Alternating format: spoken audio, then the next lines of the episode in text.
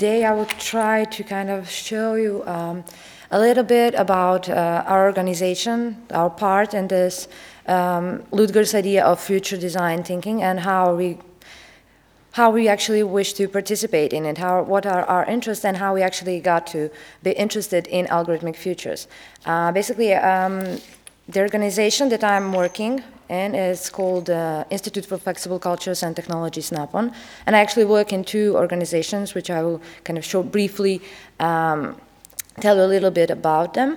Uh, both organizations are based in Serbia. Uh, NAPON is uh, working um, uh, it's kind of questioning the relationship of uh, technology, art, science. Uh, we try to kind of communicate with different kind of communities, thinkers, artists, designers, and see uh, their perspect uh, perspective on the matter of how technology actually uh, influence our life, everyday life.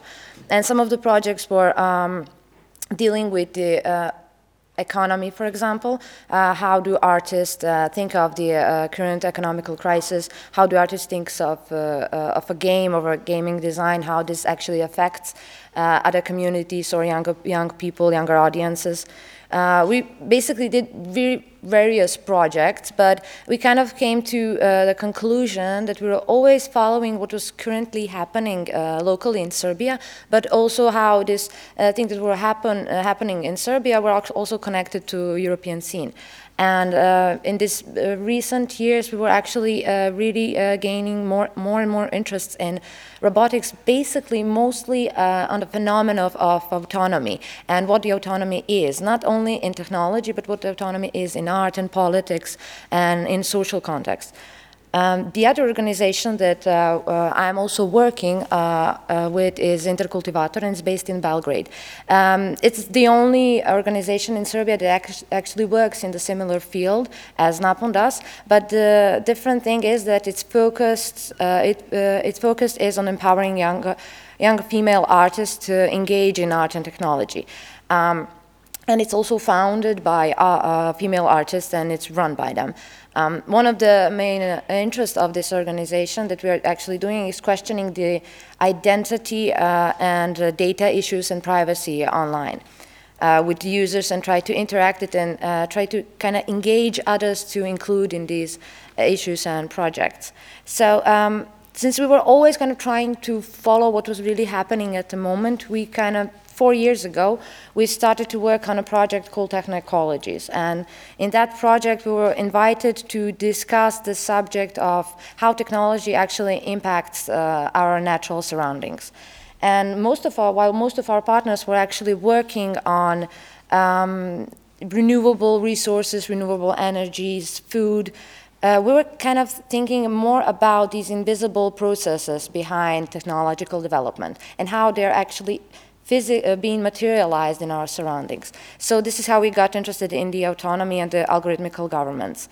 Um, we started to question that at that time, um, I don't know, probably you're all aware, that the market crashed. Uh, Wall Street, that, that is run by algorithms, actually was uh, in few seconds uh, uh, came down. So the servers were shut down completely. And this was basically this decision made based on algorithms. So at that time, that was like four years ago or more, people really started to discuss, I mean, technolo uh, technologies, big corporations, but also artists, about this big and important role of these invisible systems and how this affects us. So we invited a few uh, economists and artists who were working in this area, and we actually got really interesting results. For example, uh, we had a work from Geraldine Juarez, who, uh, it, uh, this is the, the, golden chain that you actually see here. Um, she, her practice is actually based on questioning uh, the economy and the financial market and how this affects artists. I mean, how do artists value uh, their art on the market itself? And she was also questioning the, the role of algorithms in her art and in the, in the society as well. And this was her visualization of it. Uh, for example, Emilio Vavarella, the, the, the other picture downstairs, was, uh, is, he was actually questioning the um, aesthetics of errors made by algorithms in the Google search engines and the Google autonomous cars. Uh, at, at, that time, um, uh, the Google car was actually mapping the cities, uh, city uh, streets of Novi Sad, which was also really interesting to happen. And at that moment, where we could also see those pictures in real time, where the algorithm made mistakes, but also made some kind of beautiful mistakes. And uh, the work upstairs is, is Cloud Faces. Uh, it's a work made for, by a group of artists from Seoul, and it's actually a work that is done by an algorithm, which was also more interesting for us. This was done like more than four years ago, and after our exhibition, we noticed all of these artists were starting to exhibit more and more internationally, being recognized internationally. So now we are actually really into the, the role of algorithms and algorithmical futures. So basically this leads us to our current interest in in this project. And we want to kind of uh, think about what are these smart systems and algorithms uh, are behind the, all of these systems that you are familiar at the moment, all of your smartphones, all of the um, wearable gadgets that you have. Um, also the smart houses systems. Everything is run by algorithm, and those algorithms have their own autonomous decision making. Basically, they're no longer written by a programmer they are powered by machine learning. So basically, it's a deep learning system. I know this is all like kind of technical, but uh, what interests us is that uh, artists really question this. So now you have these. Um, algorithms that can learn, that can read, they can understand, uh, and they can actually communicate with you. Base, the base of deep learning is that they actually kind of uh, think like humans, but they do it much, much faster. And one of the maybe best um, examples of this uh, is an AI chatbot. And I'm sure that you're all familiar with the Tay, I'm hoping actually. Um, Tay was introduced to the US uh, market uh, in March this year. And uh, she is actually a new, newer version of Xiaoice, which is um, a Chinese version of a autonomous chatbot. Uh, it's really interesting. Uh, this was really interesting for us because I also work at the Academy of Arts at the new media department. And when this happened, um, our, me and my colleagues we were really interested in the data security bridges behind all this. So you have this uh, amazing system of uh, uh, an AI that uh, kind of tries to mimic the language patterns of a human, tries to understand it, and tries to be more like a human. And uh, Xiaoice is really a successful version that Microsoft made. So they actually thought that this will be a su success in the America. Because in China, people kind of um, have, the, have emotional support in Eyes, while in uh, America, Tay only lasted for, I don't know, a day. And this was really interesting because um, it kind of raises the issues of how do Americans approach this uh, intelligence culturally and how do Chinese. I mean, we can question whether or not if, if it's the difference between the cultures or if it's maybe the difference between the two governments who are actually behind all this because you have corporation behind this. This is the property of a corporation. And this AI actually functions the way that if uh, you communicate with it, it extracts all of your data, all of the data from your smartphone. So basically, it learns everything about you. And they never actually introduced any kind of contract to the user to say like, okay, we won't use your data, we will use it for this or this.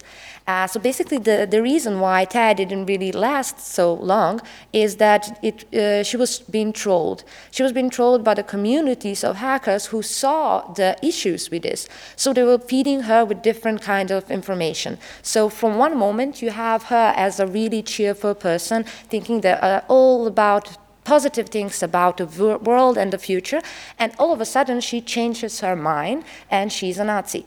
And this happens in like minutes which is really uh, some, a good example that shows how these algorithms learn, and they learn very fast. But they also make errors. But these errors are also good. They can actually, we can learn from them as much as they can learn from it. But what was really um, important for us is the social aspect of this.